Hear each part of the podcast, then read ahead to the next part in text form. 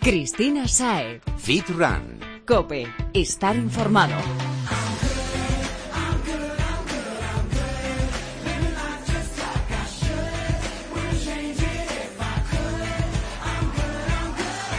Muy buenas Fitrunner, bienvenido una semana más a Fitran Cope. Si estás aquí pegando la oreja es porque te gustan el fitness y el running tanto como a nosotros y quieres tenerlo todo controlado para que no haya nada que no sepas cómo o para qué hacer. Mm, y esta semana nos van a acompañar amigos con los que esperamos reír y aprender bastante, un rato largo. Habrá consejos para el entrenamiento, la alimentación y siempre desde el punto de vista de la razón, que parece lógico, pero a veces hacemos cada cosa que tela. Así que con sentido común y muy buen rollo, que al fin y al cabo de sentirnos bien es de lo que trata el cuidarnos, vamos a comenzar.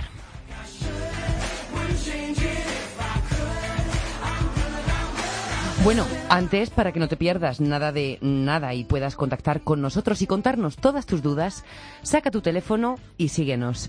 Estamos en Twitter, arroba fitran-cope, en facebook.com barra fitrancope y también puedes ver todas nuestras publicaciones en Instagram. Somos arroba fitran-es. ¿Lo tienes? Nos ponemos con ello que tenemos mucho que contar.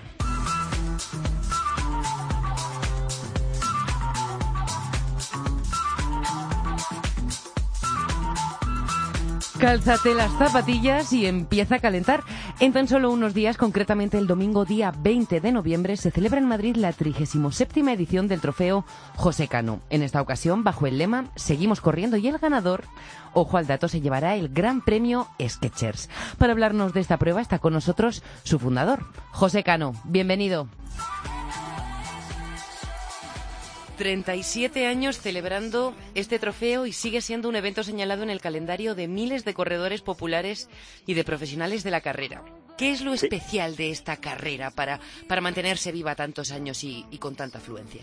Bueno, eh, la, lo que nos hace vivir es la esencia de la carrera, la esencia en sí, donde han corrido los mejores corredores del mundo, donde han desfilado atletas de la talla de Mamé, de Leitao, José Luis González, Abascal, es una carrera para corredores, para gente que quiere hacer marca, diseñada expresamente para la gente que, que quiere correr una carrera y batir sus marcas y su esfuerzo de los entrenamientos. Eso es lo que nos mantiene vivos tantos años. Hombre, ahora hemos pegado un bajón porque lo que no es inadmisible que el día de la carrera nuestra haya 15 carreras en, en, Madrid y en la comunidad. No, es que ahora mismo hay carreras muchísimas todos los fines de semana, sí. Claro, pero es que eh, el director general de deportes dijo que venía para poner mm, un calendario y arreglar esto, pero es que no lo ha arreglado, se ha empeorado. Te quiero decir que ahora mismo cada vez hay más carreras y nuevas, ¿sabes?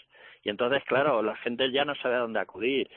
Eh, claro, y, y, eres partidario de que quizá habiendo menos la gente se uniría, ¿no? Y los eventos y, serían y, más enriquecedores. Quizá. Claro, es que es que en vez de haber eh, 29 carreras mmm, contra el cáncer, por ejemplo, de riñón del otro, del otro, una, una con 20, 30 mil o 40 mil personas, aglutinarla en una, como antiguamente. Antiguamente había una carrera contra la droga que corrían 30 mil personas y era contra la droga, no era contra la droga del sur, contra la droga del norte, contra, ¿entiendes? Y, eso es lo que había que hacer, eh, cada uno eh, unirse en carreras pequeñas, unirse en una carrera grande eh, y, y, que Madrid no sufriera el colapso que hay, porque eh, un domingo de estos. Sí, yo tengo que decir que lo de que corten el tráfico tan a menudo y por tantas zonas de la capital es un poquito molesto.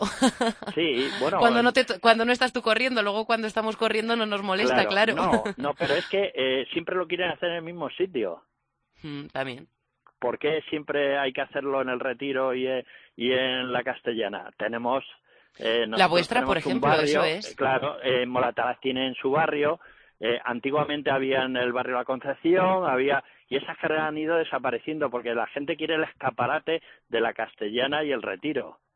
Pero, oye, eh, si quieres hacer deporte, te, te da igual correr, en Callejas tenemos un circuito magnífico, eh, y más bueno, alejado de la polución del centro. Claro, eh, pero eh, ¿qué es lo que hay que hacer? Que nos vean, que somos mm, corredores guapos o somos, yo qué sé, yo yo no entiendo mucho esta, estas modas, ¿no? Porque hemos corrido en Colada, hemos corrido en, en un montón de sitios que, que bueno, pues eh, las carreras están para disfrutarlo, no para exhibirse. ¿Dónde, dónde se celebra? La hacemos en Canillejas. Eh, la carrera sale de al lado de Hermanos García Nablajas con Versalles y desde ahí llega a, a la calle Néstar en Canillejas. Pero también date cuenta, nosotros ahora mismo somos una carrera que tenemos 1.500 niños, que tenemos una cantera ahí de niños para, para el atletismo en general. Estos niños... ¿Eso significa, Pepe, que mm, tenéis varias categorías de carrera o los niños se lanzan también? No, no, los niños eh, tienen su categoría y sus distancias dependiendo de la edad. Hay de un kilómetro, de dos y medio y de cuatro y medio. Y el niño corre eh, alegremente con, en su circuito, no ellos tienen el protagonismo como los mayores, tienen los mismos premios, las mismas cosas y las mismas atenciones que las carreras de mayores, Eh, porque pocas carreras en Madrid tienen carreras de niños. Pues sí. Oye, ¿y cuáles son las distancias para los mayores? Los mayores son 10 kilómetros y hay categorías, hay pues todas las categorías, hay categorías de, de juveniles, eh, de veteranos, superveteranos, eh, carreras de internacionales que vi- vienen tres atletas geniatas, dos marroquíes, un norteamericano, las chicas igual, y bueno, esos disputan otra carrera, pero eh, los corredores populares les gusta correr con gente que corra. Llevamos mm, precisamente de esto hablando toda la entrevista, ¿no? Corredores populares, pero también corredores profesionales. Mm, tú fuiste el primero en juntar a, a ambos tipos de atletas en una carrera. ¿Por qué te pareció una buena idea hacer esto? Bueno, yo copié de Nueva York. Nueva York, eh, la carrera que se llamaba Maratón Popular de Nueva York, tenía atletas de élite que salían delante y ya ves lo que se ha convertido, 40, 50 mil corredores. Que ha sido Y, además hace bien poquito, ¿no? Claro, además, una carrera de este tipo es como si tú jugaras al fútbol y te dijeran mañana, vas a jugar al lado de Ronaldo. Te creces. Bueno, es que te crees, es que te da un soponcio. Sí, pues sí, aquí pasaría igual. Vas a correr con el mejor del mundo a tu lado. Pues José Luis González antes, Abascal, eh, Mamede, atletas de superélite. El- que han pasado muy grandes por el trofeo. Claro, pero a la vez los corredores populares se sienten importantes porque están corriendo al lado de ídolos suyos y, y eso es importante porque jamás un futbolista va a tener ocasión de jugar con Ronaldo y aquí han tenido ocasión de correr con los mejores del mundo.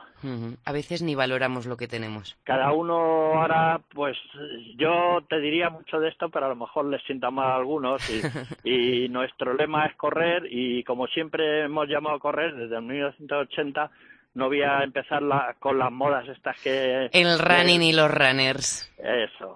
Y porque luego me dicen que, bueno, es que yo estoy en España y, y yo desde siempre llamo a correr. Eh, a mí no me pueden tachar de, de llevar otro nombre de correr. Eh, es que yo no sé, muchas veces digo runner o runner, es que no sé decirlo. Suena más guay no sé. en inglés. Sí, suena. Ese es, ese es, el, ese es un tema que, que dice que yo soy runner y, y no puedo decir que yo soy corredor. Ya. Pero ¿por qué, verdad? ¿Por qué nos Pues- sale solo? Ya lo hemos interiorizado. Pero yo te digo, aunque te siente mal, la prensa tiene un poco de culpa porque usa runner como más fácil para escribir que un corredor, les, les sale un poco antes. Entonces, si se escribe muchas veces runner, pues la gente se siente más runner que corredor. Se contagia. Se, se contagia. Em, Dime. A ver, Pepe, también eres muy crítico con un asunto por el que quizá también te pareció buena idea juntar a los atletas populares con los profesionales, y es el tema del público, de los aplausos. Un corredor necesita aplausos. Hombre, es que cualquier corredor que corra una carrera, yo he sido corredor, yo he corrido de pequeño, no he sido un gran profesional del atletismo, pero sí he sido un corredor, a mí me gustaba ir a una carrera donde hubiera público. Entonces, tú fíjate lo que es, por ejemplo, el partido del otro día del Madrid y no sé qué equipo por ahí. Sin ningún espectador, los jugadores se contagian y no les gusta. Tú sabes lo que es cuando Canillejas era lo más, había 20.000 personas viéndolo y cuando llegaba a la meta se sentía, aplaudían del primero al último. Como en la Y vuelta eso- ciclista. Claro, eso a un corredor, aunque se haga una hora, una hora diez, lo agradece. Pero si tú vas a una carrera que se celebra a las nueve de la mañana, que está lloviendo, que no hay nadie, que entras a la meta, Poco apetecible.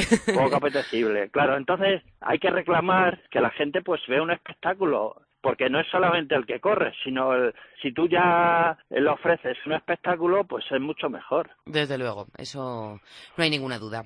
El, el lema, José, de esta, de esta edición, seguimos corriendo. Sí. ¿Ese corriendo tiene alguna connotación? Pues sí, es lo que te he dicho, que nosotros seguimos corriendo, nosotros no hemos cambiado nuestro lema de seguir corriendo, porque cuando empezamos en el 1978 hubo un lema en España con la democracia que salió eh, sigue corriendo. Mm, Empezamos a correr. Eh, todo el lema era que la gente salía a la calle a correr. Y entonces eso eh, fue, no sé, bueno, alguien que en ese momento mandaba fue el que hizo el lema de, de correr para que la gente saliera a correr a la calle. Y a Entonces, cuando una vida empecé- sana, sí. Claro, entonces cuando una vida sana y entonces cuando empezó Moratalaz, que es la carrera más antigua más de Madrid, antigua. el maratón de Madrid, nosotros y incor- nos incorporamos de todas. O sea que todavía llevamos muchos años, pero todavía le queda mucho, mucho a este trofeo. Bueno, eh, mientras yo esté aquí, pues oye, mientras mis fuerzas que me fallan muchas veces, que me enfado, pero luego eh, el año que viene digo, ya no lo voy a hacer más, pero termina Hay algo ahí dentro luego- que no te deja, Claro, no te deja no estar deja, quieto. Porque mi barrio es muy importante para mí y yo yo he crecido aquí de todas las formas y, y Canilleja mm, nosotros nos podíamos haber ido pues al, a- al retiro y a sacar la carrera del retiro pero nosotros creemos que cada barrio tiene que tener esa esa esencia que se dejan los corredores ahí en la muchos corredores me han dicho a mí Y la "Jo, cuando- tradición que también es muy importante, conservar Claro, esa tradición. muchos corredores me han dicho alguna vez, "Jo, cuando corro por Canillejas, por esos barrios, por las centrales, cuando bajo, mm, veo algo, algo. Eso es el pozo que han dejado los grandes corredores. Es como jugar en el Bernabéu. Si tú juegas en el Bernabéu, se te ponen los pelos de punta, porque es un templo. Pues esto es igual. Pepe, espero que el trofeo que lleva tu nombre y que se celebrará, como hemos dicho, el domingo 20 de noviembre, sea todo un éxito y que sigáis celebrando muchas, muchas ediciones más. Y digo que todavía se pueden apuntar, que eh, como tenemos, ya he dicho, que tenemos di- 15 carreras que compartir, pues es que todavía hay dorsales. Muchas veces se nos han acabado, pero todavía hay dorsales. Todavía podemos apuntarnos a esa carrera en. Canillejas. Muy bien. Muchas gracias por atendernos. Nada, a vosotros.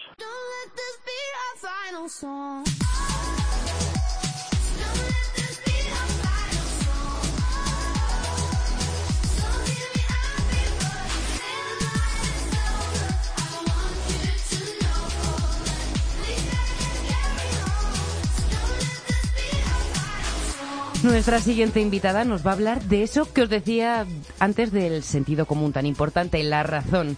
Es la presidenta del Colegio de Profesionales de la Educación Física de Madrid. Alicia Martín, gracias por acompañarnos esta semana. Hola, ¿qué tal? Encantados de tenerte aquí con nosotros. Mm, Antes de nada, permíteme que te dé la enhorabuena por lo que conseguisteis la semana pasada, hace muy, muy poquitos días, por no decir horas. Ya hay regulación profesional en la comunidad. Pues nada, muchísimas gracias. La verdad que, que sí, que estamos contentísimos, es un sueño cumplido y estamos muy, muy felices. ¿Y qué supone esta regulación? Pues bueno, básicamente lo que supone es una ordenación. Lo que, lo que hace es eh, la ley, eh, a grosso modo, hay, hay cinco títulos, pero a grosso modo lo que dice es eh, qué profesionales hay, qué profesiones son, qué funciones son para esas profesiones y qué titulación tienes que tener para poder Trabajar de una u otra cosa. Que al final el intrusismo del que, del que hablamos en otras ocasiones. Exactamente. Esto es lo que supone para los profesionales, pero para nosotros, para los que practicamos el deporte, ¿qué beneficios vamos a encontrar en, en eso, en esta clasificación de profesionales? Pues eh, yo siempre lo digo, ¿no? Que, que esta ley eh, no es para los profesionales, indirectamente sí, pero no es. eh, realmente esta ley es para los, los consumidores, eh, los usuarios, los deportistas, para garantizarse su salud y seguridad en unos servicios de calidad. Es decir, para que eh, las personas que, que tienen un, un servicio deportivo que, que sea de la mayor eh, cualificación posible, que, que sea el profesional adecuado el que, el que dé esos servicios. Alicia, y a partir de ahora, ¿cómo se va a controlar esto? ¿Cómo vamos a saber que el profesional que hemos contratado, véase como monitor de spinning o como entrenador personal o como profe del cole, ¿cómo, cómo se va a controlar que sea de verdad lo que, lo que esperamos de él? Realmente quien, quien el órgano, como quien dice, de, de, instrucción tiene que ser la Dirección General de Deportes, ¿no? Los que tienen que garantizar el cumplimiento de la ley. Lo que sí que es cierto que dentro de la propia ley eh, se ha puesto unos mecanismos de, mm, de transparencia en la información, entonces va a haber que tener todos los eh, centros deportivos o en cualquier lugar que se dé actividad deportiva actividad física tiene que haber unos paneles informativos donde digan qué profesionales hay y qué tipo de titulación tienen. O sea que si vamos a nuestro gimnasio, nuestro centro de clases de yoga, ciclo o lo que sea y no encontramos este cartel, ¿podemos, podemos exigirlo? Exactamente, porque además eh, va dentro de la ley un régimen sancionador y él va a haber que cumplirlo, con lo cual dentro de, de, ese régimen sancionador la información es, es importante. Uy, ahí te voy a decir una cosa, porque a mí me dices que mi gimnasio no lo pone. Y si lo denuncio, a lo mejor me lo cierran y prefiero callármelo. ¿Por qué? ¿Por qué los usuarios no tenemos que callarnos estas cosas? No, se va a cerrar, no se va a cerrar nada. No, no, eh, esta ley lo que siempre se, ha intentado desde el primer momento es que sea una ley muy flexible, que ordene, pero tampoco nosotros queremos eh, eh, ser como pues ahí las los malos de la película. no no ni mucho menos. Vamos a intentar hacer las cosas bien y hacer pedagogía con la sociedad.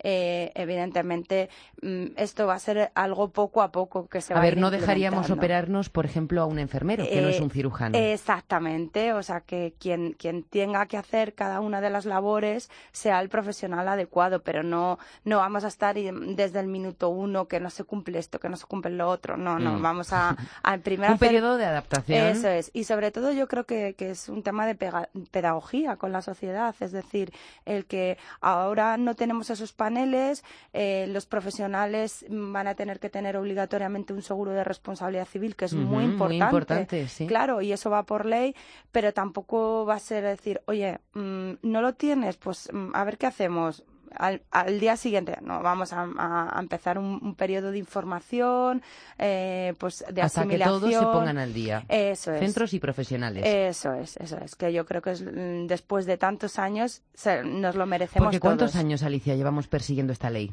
pues más de 20 años. Madre mía. 20 años claro porque realmente cuando empezaron todos las titulaciones deportivas cuando empezaron los eh, INEF este el Instituto Nacional de Educación Física el primero que, que, hubo, este año ha cumplido 50 años, es el 50 aniversario. Y medio siglo. Medio siglo. Y ya hay muchas más facultades, ya solamente en Madrid hay siete, pero, pero sí que se empezaron con muchos estudios eh, hace 20 años intentando buscar ese, ese espacio, esa reivindicación de ordenación. Profesionalizar de verdad la profesión. Eh, eso es, eso es. Valga la redundancia. Sí, sí, mm, Madrid no es la única comunidad autónoma que ha aprobado una ley para regular la profesión de la actividad física, eh, sino que también lo han hecho otras comunidades autónomas, pero el paso que queremos dar no es que cada comunidad tenga la suya. Es una ley que lo regule a ámbito nacional. Eh, ¿Por qué? ¿Por qué queremos dar este paso? Pues a ver, mm, realmente las comunidades autónomas, la primera ley fue eh, Cataluña, también hay ley en, La Rioja, Extremadura y la última que... Mira, como riojana. Sí, sí, pues mira. Y la última fue a través de ley del deporte, un capítulo, un título en, la andaluza. Eh, ahora ha tocado eh, el, turno a Madrid. Realmente, por omisión o pasividad del gobierno, es así, de, los, de las instituciones, pues las comunidades eh, hemos empezado a impulsar esto pues para hacer en un argot un poco que, eh, que se entienda una, una olla express, ¿no? Es decir, venga, vamos todas, todas, todas, que esto... Un poquito de lobby, de eh, presión. de presión para que realmente se den cuenta el Estado que, que queremos una ley estatal. Porque... que es algo a lo que a lo mejor no se niegan, pero no se lo plantean es que hacer una ley no es fácil. Es que hmm. este año yo me he dado Y tenemos que ponernos de acuerdo, además, tal y como tenemos el Congreso, lo veo yo. Claro, yo, es, una de las cosas que, que, he aprendido este año es que realmente hay que ponerle muchas ganas, mucha ilusión y, y mucha predisposición para, para, todo. En Madrid se ha dado eh, esas circunstancias, el grupo de Ciudadanos fue, ha sido el, impulsor, eh, lo ha trabajado muchísimo y, y ahí sí que, sí que puedo, puedo dar fe. Y el resto de, de, de políticos, de, de partidos, pues bueno, han, unos más que otros, han ido apoyando. Podemos eh, y PP han apoyado muchísimo Mm, y, y, bueno, el PSOE, PSOE se ha quedado un poquito más, más desmarcado. Que La abstención que es tan común últimamente Sí, en el Partido eh, Socialista. Sí, efectivamente, pues eso, eso es lo que ha ocurrido. Entonces, mm, por lo que hablábamos, que al final hacer una ley no es. No, No, es pero mira, por lo menos pero- en este caso se han puesto de acuerdo muchos Sí. y, y a ver Y dispares, si... muchos y dispares. Muchos y dispares y a ver si se aplican el cuento, ¿no? Los de los de arriba y podemos tener este año un año más o menos tranquilito que, que la que se nos Sí, viene. queremos, queremos una, una ley estatal, mm, sí o sí, para que no en cada comunidad hay- haya una, un reglamento, un texto legislativo que diga una cosa y en la otra comunidad diga parecido, lo contrario, sino es mm, al final un bien común, ¿no? Y yo creo que se dará, se va a dar. ¿Un objetivo próximo o...? Sí, eh, en Madrid eh, ha habido un compromiso político de llevar esta ley. Es muy importante eh, decir esto. Esta en concreto. Esta en concreto a ámbito, ámbito estatal. Y bueno, eh, nosotros todavía estamos con, como quien dice, con la celebración ¿no? de, autonómica. Claro. No queremos ser. mm, Sí, sí, echar las alas al vuelo demasiado pronto. demasiado pronto, vamos a digerir esto, vamos a disfrutarlo, pero mirando, eso es, mirando así de soslayo el que, el que haya una estatal. Bueno, Alicia, ¿tienes algún mensaje que quieras trasladar al público? Algo con lo que podamos mm, ayudar o quizá con lo que empezar a ahondar un poco en esa, en esa conciencia de la que hablabas antes, ciudadana? Bueno, pues eh, principalmente, antes de, de- de decir nada, es que eh, quería agradecer todo el apoyo que, hemos tenido en- con motivo de esta ley.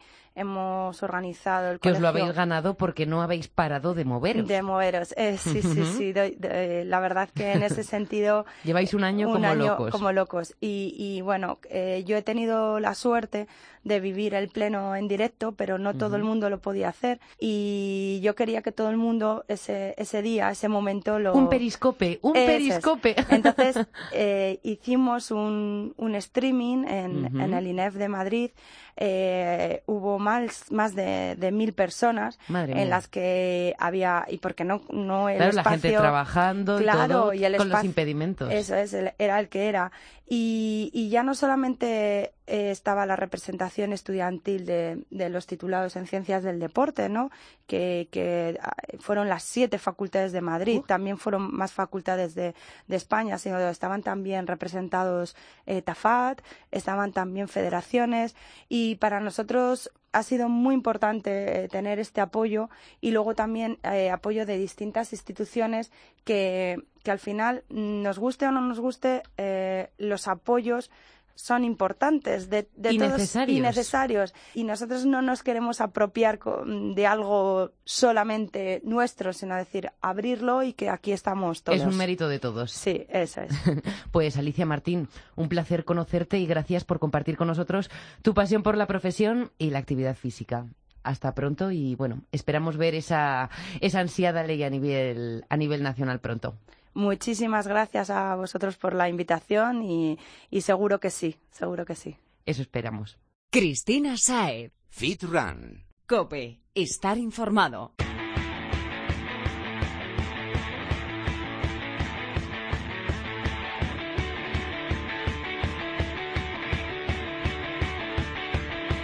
Hora de dar la bienvenida al gurú de la nutrición de este programa, Jesús Santín. Muy buenas. Muy buenas, Cristina, ¿qué tal? Encantada de que estés con nosotros una semana más. Que te echamos un poquito en falta en el último podcast y lo solventamos ahí con unas recetillas que, bueno, mejor no te vamos a contar, no vaya a ser que nos las saques de la lista. Bueno, siento haberos fallado esta semana, pero no os preocupéis, prometo que, que no volverá a suceder. Mil, mil, mil perdones a todos. Sabemos que siempre que no estás es porque tienes una excusa de peso y bastante, bastante con poder aprovecharnos de ti un poquito todas las semanas. Bueno, pues cuéntame, Cristina. Hoy no vienes a hablarnos de alimentación, o al menos no es el tema central. El protagonista de esta semana es una preocupación de muchos que llega incluso a obsesionar. La báscula. ¿Es tan importante como pensamos? Uf, la báscula es ese gran aliado, pero ese gran enemigo. Siempre digo a la gente que es un, un arma de doble filo. Pues es importante, pero siempre digo, al final tenemos que guiarnos eh, por la báscula y por el espejo. Y si queremos, pues añadir también algo opcional, como puede ser una cinta métrica. Pero un peso por sí solo no es indicativo de, de, nada. O sea, normalmente a la gente que no está acostumbrada a saber dónde viene su peso suele confundirle bastante. Mira, yo te voy a decir una cosa, has dicho lo del espejo, pero es que uno consigo mismo no es muy claro, que digamos. No, siempre, siempre hay que pedir ayuda, incluso los, los grandes deportistas en los últimos momentos de la preparación siempre tienen alguien de confianza que cuando la cabeza juega esas malas pasadas le da una, una visión real de cómo está. Sí, mando un par de fotos y por favor dime cómo estoy, que quiero estar lo más definidito posible. Mm, ¿Por qué no es del todo fiable? Porque has dicho tú que si no sabemos de dónde viene nuestro peso, eh, no, no es buena la báscula. Pues es muy sencillo. Normalmente la gente eh, gente que se pone por primera vez eh, a dieta o con un plan tanto de un crecimiento muscular como de una definición, no sabe realmente cuando gana ese peso de qué origen proviene. Es decir, hay gente que lo que le preocupa sobre todo es la cifra. Tengo muchas chicas aquí que se pesan a diario, cosa que es contraproducente. Ahora, Quiero pesar 50 kilos. Quiero pesar 50 kilos, pero da igual los 50 kilos de qué, de qué sean. Es decir, si esa persona a lo largo de su proceso nutricional, de su nuevo entrenamiento, genera un crecimiento muscular, genera una masa muscular que apenas a veces es perceptible, pero como es muy densa, va a pesar en la báscula, esos kilos suman, pero son kilos buenos que no van a aportar nada malo. Claro, si la persona busca eso y pierde 3 kilos de grasa a la vez que gana 3 kilos de músculo, si se fía por la báscula, se va a ver frustrado. sí, sí, porque dirá, no avanzo, no avanzo. No avanzo, pero cuando tú ves el físico o te pruebas la ropa o tienes otra opción que te indica de qué son esos kilos o esa variación en el peso es cuando eres consciente de realmente lo que estás haciendo. Una persona que ya es deportista sabe si va por buen camino o no, pero una persona que no, la báscula le puede dar bastante dolor de cabeza. Sobre todo cuando estás empezando a cuidarte. Y es que hay mucha gente que no sabe que la grasa pesa mucho menos que el músculo. A ver, si nos ponemos, siempre pongo el mismo ejemplo, es como el, el kilo de paja y el kilo de, plomo. No es que pese menos, porque al final el peso es el que es. Un kilo es un kilo igual de grasa que de músculo a nivel peso. En lo que te refieres es a la densidad. La, abulta, el volumen. Al, volumen, al bulto que ocupa ese kilo. Un, un kilo de grasa es poco denso, con lo cual tiene una capacidad, un volumen mucho más grande que un kilo de músculo. Yo siempre a la gente que viene aquí le enseño una foto muy, muy representativa que muestra un kilo de músculo magro y un kilo de grasa. Hmm. El kilo de grasa es como tres o cuatro veces superior en volumen al kilo de músculo. Mira, y, para, y para el que no se haga la idea con la foto, yo sé de una señorita a la que su madre la llevó a la carnicería y pidió una bolsa mm, de carne magra y una, o sea, una bolsa de un kilo de carne magra y una bolsa de otro kilo de, de manteca. La diferencia era abismal. Con la manteca ni podíamos abrazarla. Efectivamente, pues de ahí viene que mucha gente me diga, no he notado tanta diferencia de peso, pero sí que he notado una gran diferencia de volumen. Es que si uno hace una buena dieta de definición, si se pierde grasa y no se compromete la musculatura, es decir, no hacemos una dieta a la brava y, nos comemos lo que haya a nivel peso, lo que vamos a perder es grasa, con lo cual los kilos no tienen que verse tampoco muy marcados, pero sí que vas a notar una diferencia brutal a la hora de cintura de pantalón, de contorno de cadera, de glúteo, porque lo que estás perdiendo es grasa. ¿En qué punto o en qué sí, en qué punto de nuestro de, de nuestro recorrido hacia el objetivo es cuando la báscula debería empezar a subir o a estar estática en lugar de a bajar, porque claro, al principio cuando estamos perdiendo perdiendo grasa, la gente que, que necesita perder peso sí que ve bajar esa cifra de la báscula. Al final la báscula tiene que estar presente en todo momento mientras nosotros tengamos un plan nutricional, tanto de crecimiento muscular como de definición. Ejemplo, con la definición podemos ir viendo si nosotros no bajamos de peso, es un indicativo de que tengamos que hacer un retoque en la dieta. Nos guiaremos por el espejo y veremos a ver eh, si, eh, si es una pérdida de grasa, si no, si se puede haber complementado con músculo. Pero es un indicativo primario de, de necesidad de tocar en la dieta. Y en el volumen es un gran aliado, porque al final la gente no sabe si va subiendo de peso, de peso graso, de peso... Entonces, cuando tú subes en la báscula y no hay una diferencia de peso hacia arriba, faltan calorías, seguro, en un volumen. Sube las calorías y una vez que hayas incremento de peso, utiliza el espejo. Mírate y vale, ese kilo o dos kilos que he ganado, eh, vamos a, qué son? a cuantificarlos. son son dos kilos, pero ¿de qué calidad? Grasos, magros, un 50-50. Entonces, por eso siempre la báscula es es la primera herramienta, pero siempre tiene que ir acompañada de, ese, de esa reválida que, que es el espejo a la cinta métrica. Como primera herramienta, Jesús, ¿cada cuánto nos, nos recomiendas consultarla para, para que nos sirva de guía, pero que no nos termine obsesionando? Pues mira, primero decir cuándo no, que es lo que más me pregunta la gente. Si no tiene sentido pesarse cada día porque el balance hídrico del cuerpo puede oscilar mucho, y mucho menos la gente que me dice, Jesús, peso 75 kilos. He hecho una comida libre, el día siguiente pesaba 77 kilos. He engordado 2 kilos. Mentira. O sea, nadie puede engordar 2 kilos con una comida, ni aunque fuese simplemente grasa, grasa y grasa. El cuerpo no tiene capacidad de metabolizarlo. Entonces, ¿qué sucede? Cuando uno hace una comida libre, el cuerpo capta mucho hidrato de carbono, capta azúcares, capta sal, y eso es necesario que el cuerpo introduzca agua para poderlo disolver. Con lo cual, hay un incremento del volumen hídrico en el cuerpo y del glucógeno en los músculos que hace que peses eso. A los dos días, tres días que vuelvas a la dieta normal, ese peso vuelve a desaparecer. Entonces, nunca pesarse todos los días porque oscila mucho y nunca pesarse antes y después de una comida libre. porque es un No, eso, eso te frustra y te machaca Claro. mentalmente. Siempre pesarse eh, las mismas condiciones. ¿Lo haríamos, por ejemplo, una vez a la semana? ¿Estaría bien?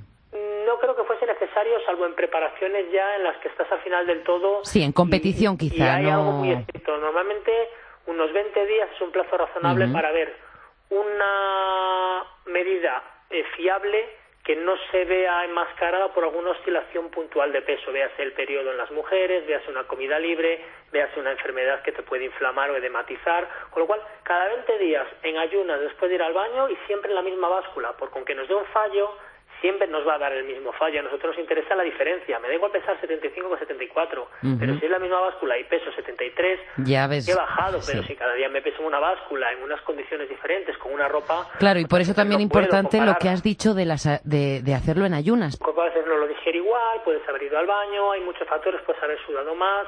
Al fin y al cabo es intentar reproducir unas condiciones muy similares. Y, por ejemplo, si estamos con una dieta zigzag, como hemos explicado algunas veces, con cargos altos y bajos, siempre pesarnos el mismo día. Si hemos hecho recarga de carbohidratos, el día de carga. Si hemos hecho descarga, el día de descarga, porque si no, variamos mucho las condiciones. Oye, Jesús, pero además de las básculas ordinarias, ¿no? Las corrientes que hemos tenido toda la vida en casa, mm, hay unas que, que deben ser la bomba, que te miden todo, te dicen más o menos de qué está compuesto tu peso. Mm, y tú tienes un embalance, o sea que cuéntanos un poco esto porque a mí me alucinó cuando te la vi. Pues herramienta que se lleva utilizando relativamente tiempo, pero ya está un poquito más puesta a pie de calle. Antes el precio de esas eh, máquinas de bioimpedancia era brutal. Entonces ahora los centros pueden acceder de una manera más eh, más asequible y tienen buenas balanzas de precisión. Antiguamente se tenían los gimnasios las típicas eh, de una marca determinada en concreto, no vamos a hacer publicidad, que te podía dar una pequeña idea, pero las que tenemos en los centros de nutrición pues son mucho más precisas, ya la diferencia de precio es como 10 veces más cara. Uf. Entonces, ¿realmente en qué se basa eh, el funcionamiento de esa máquina? Primero te da un peso bruto, porque al final no distingue de qué es ese peso, y luego mediante Claro. la circulación de una serie de corrientes o bioimpedancia, la oposición de cada uno de esos tejidos al paso de la corriente eh, genera una onda que dará una medición, con lo cual podemos saber ese peso bruto pesado inicialmente de qué se compone. Si O sea que no es solo una magro. báscula. Claro, al final mucha gente que no distingue una manera de decirle, sí, tus 60 kilos son de esta manera o tus 60 kilos son de esta otra, pero siempre sabiendo interpretar eh, los valores, porque hay muchas veces que la gente eh, se fía de la gráfica al 100% y la gráfica siempre está condicionada por, por cómo vengas, si vienes más descargado a nivel hidratos de carbono, si vienes más cargado. Lo que hablábamos antes de que las condiciones de cada momento... Por eso hay que saber interpretar muy bien las gráficas y no guiarse por el 9,1, 9,2 y no obsesionarse con eso. Hay que saber que una misma medición te puede dar en dos casos completamente diferentes. Y para eso es la persona que hace la medición la que tiene que saber interpretar y explicárselo a la persona que viene aquí. Oye, Jesús, los clientes que van a Balance a verte conocen más o menos la composición de su cuerpo por esta interpretación que haces tú de sus gráficas. Pero aparte de esta medición, ¿les recomiendas que, que ellos hagan algún seguimiento en sus casas, entre sesión y Pues sesión? mira, casi siempre le digo a la gente que se, que se olvide por completo. Que lo único que quiero que ponga énfasis es en que realice el plan nutricional al pie de la letra. Porque al final, con el periodo de tiempo con el que nosotros revisamos a las personas, que suelen ser pues 20 días, en un caso una definición, un mes y medio, en caso de un crecimiento muscular, es tiempo suficiente para corregir si algo no va bien y para ver un cambio tangible. Y al final, si la persona se está guiando en su casa, cae en el vicio de estarse midiendo, Uy, sí. agobiando, pesando, y al final eso es un, eso es un, un- estrés añadido aparte de lo que pueda ser su día a día. Entonces, nunca le recomiendo a nadie que tome ninguna medida. Al final la gente siempre tiene la medida cogida por algo, por un pantalón que no le entraba, por una camisa que no ¿Y le qué cerraba. ilusión hace cuando te lo puedes subir o puedes cerrar el Es botoncito? lo que me dice siempre la gente. No sé, no me he pesado, pero la ropa me queda más floja, ya está. Ese es el mejor, la mejor forma de medir que puedes tener para no estresarte. Bueno, Jesús, pues creo que con esto nos ha quedado bien claro que no debemos obsesionarnos con el peso y menos si hacemos ejercicio porque lo suyo es que si estamos ganando músculo, el peso se mantenga o incluso pueda subir. Lo importante siempre es la calidad, no la cantidad. No son lo mismo 60 kilos un porcentaje del 15% que 60 kilos un porcentaje del 30%. Entonces, no es una cuestión de kilos, sino de qué están compuestos esos kilos. Como siempre, muy importante el saber de dónde vienen las cosas que a veces lo ignoramos. Mm, como siempre, Jesús, gracias por acompañarnos y por compartir tu sabiduría. Cuídate mucho y la semana que viene más. Gracias a vosotros, un placer como siempre. Feedrunner, si quieres que Jesús te ayude a conseguir de una vez tu dieta, la tuya para ti, para tu cuerpo y tu objetivo, visita su sitio en internet, balancefitclub.com, balancefitclub.com, o si estás por aquí, pásate a verle en la calle Hernani número 15 de Madrid.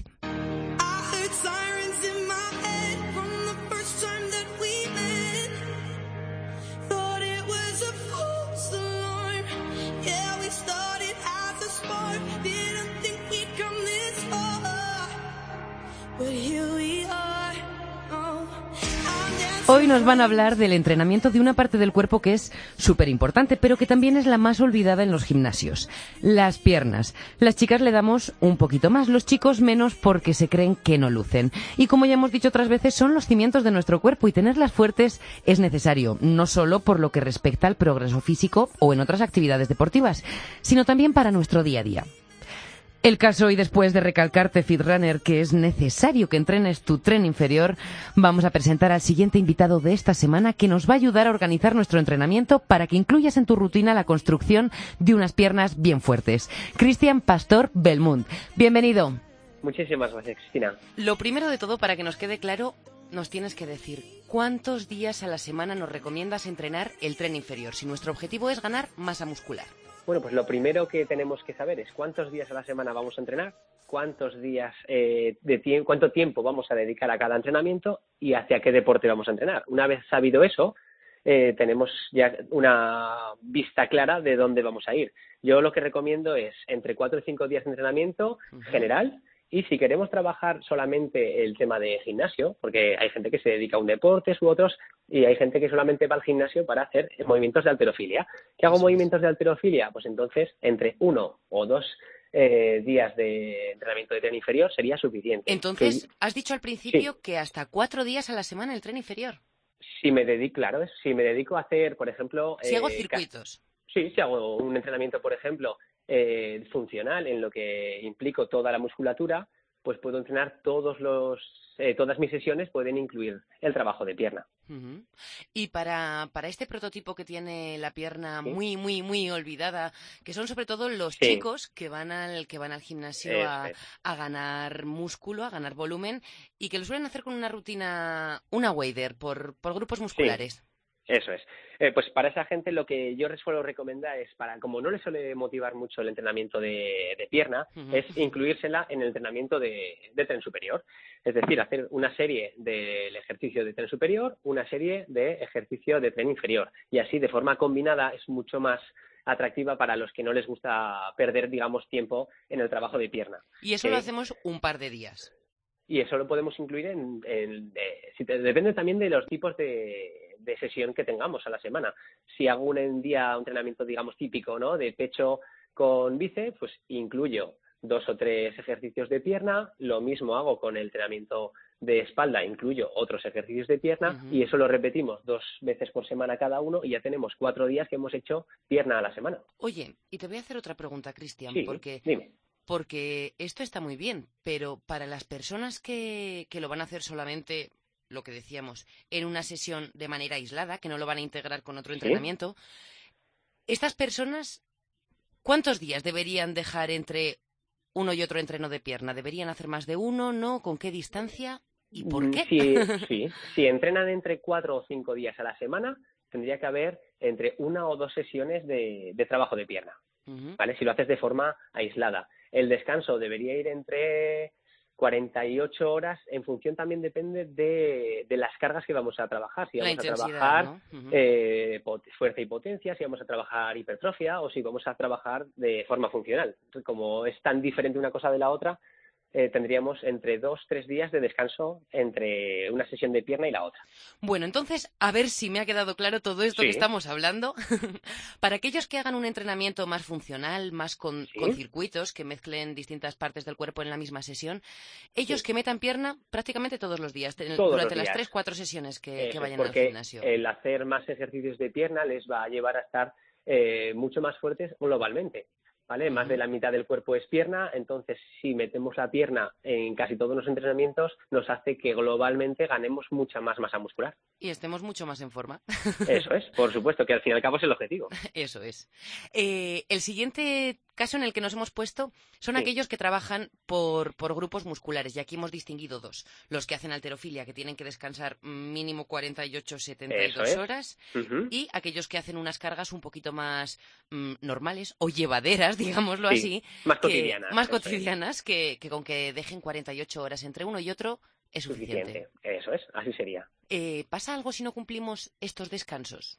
Sí, que lo que nos empieza a incrementar es la fatiga muscular, empieza a haber más posibilidades de lesionarnos y con eso pues más posibilidades de quedarnos en casa sin poder entrenar, que es O lo sea- que no quiere hacer un deportista. Contraproducente total. Total, nos llevaría a, una- a un sobreentrenamiento en vez de a una eh, supercompensación que sería lo ideal. Eh, supercompensando lo que hacemos es mejorar día a día y aumentar nuestro rendimiento y ser más fuertes. Si nos pasamos de entrenar un día, otro, otro, otro, sin dar descanso al cuerpo, caemos en el error de sobreentrenarnos y tener más posibilidades, como te digo, de lesionar y de truncar un poco El progreso, sí, porque, es. porque progreso.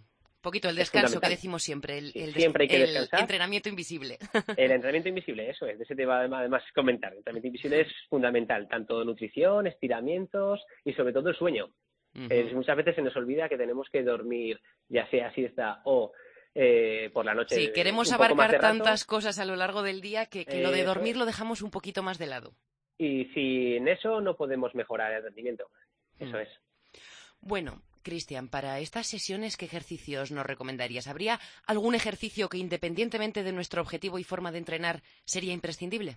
Sí, por supuesto. El ejercicio, vamos, que no tiene igual son las sentadillas. Eh, se pueden hacer de tantas formas y nos lleva tantos beneficios para toda la zona de tren inferior que es fundamental que esté en nuestros entrenamientos.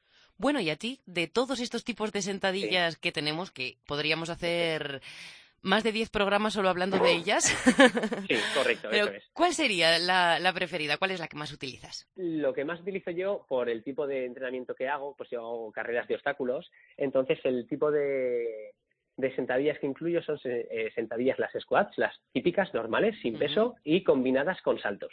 Entrenamiento de sentadilla con salto, sin salto, salto y sin salto. Eso provoca mucho más, eh, eh, tenemos más fibras eh, acumuladas y nos hace que, nos- que nuestras piernas progresen y aumenten mucho más en su en fuerza, vamos, en potencia. Y luego ya es incluir balones medicinales o pesos para ir haciendo la misma combinación, pero siempre lo que incluyo yo es eh, sentadillas con salto y sin salto. Ujú. Esa sería la mejor combinación para el tipo de entrenamiento que es el que hago yo. No, nos ha quedado claro que las sentadillas no van a faltar, pero ninguna, ninguna Nunca, de estas nunca. sesiones en las que hagamos pierna. Eso es. Oye, ahora te quiero, te quiero consultar una curiosidad, porque lo he leído y lo he escuchado por ahí y no estoy muy segura de si esto es cierto. Mm, ¿Es verdad que si lo que buscamos es aumentar masa, mm, trabajar nuestro tren inferior nos va a ayudar a que todo nuestro cuerpo evolucione más rápido?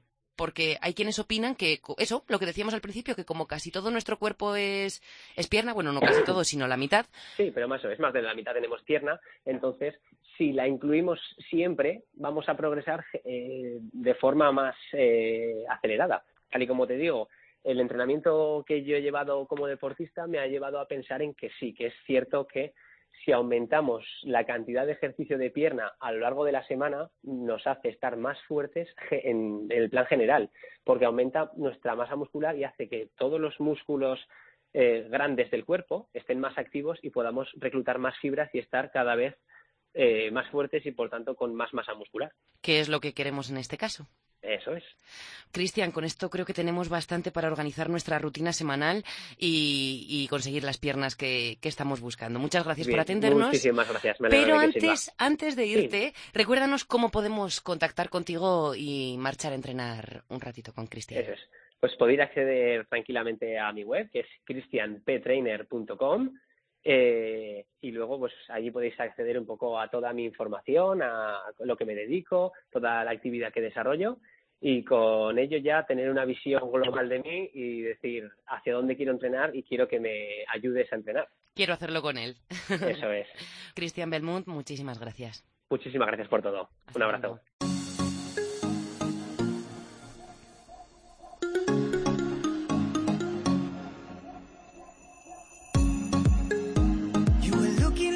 You wanted to stay. Llegó el final, hora de despedirnos y nos vamos con esta canción que puedes escuchar junto al resto de temas que han ido sonando en el podcast en las listas de Spotify del programa. Somos fitran-music y tenemos música para rato.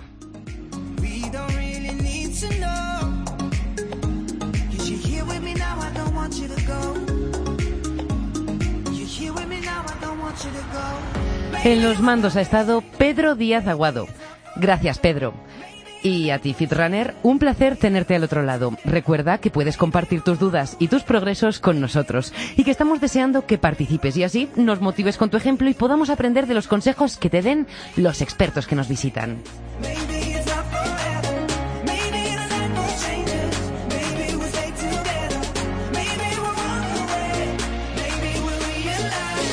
Instagram, Twitter o Facebook y seguimos en contacto.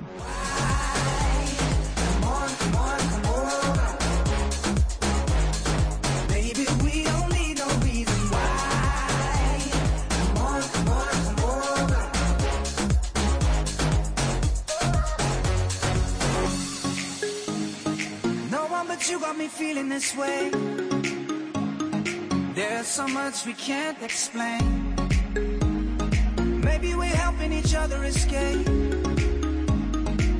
I'm with ya. Who knows the secret tomorrow will hold? We don't really need to know. Cause you're here with me now, I don't want you to go. You're here with me now, I don't want you to go baby, we're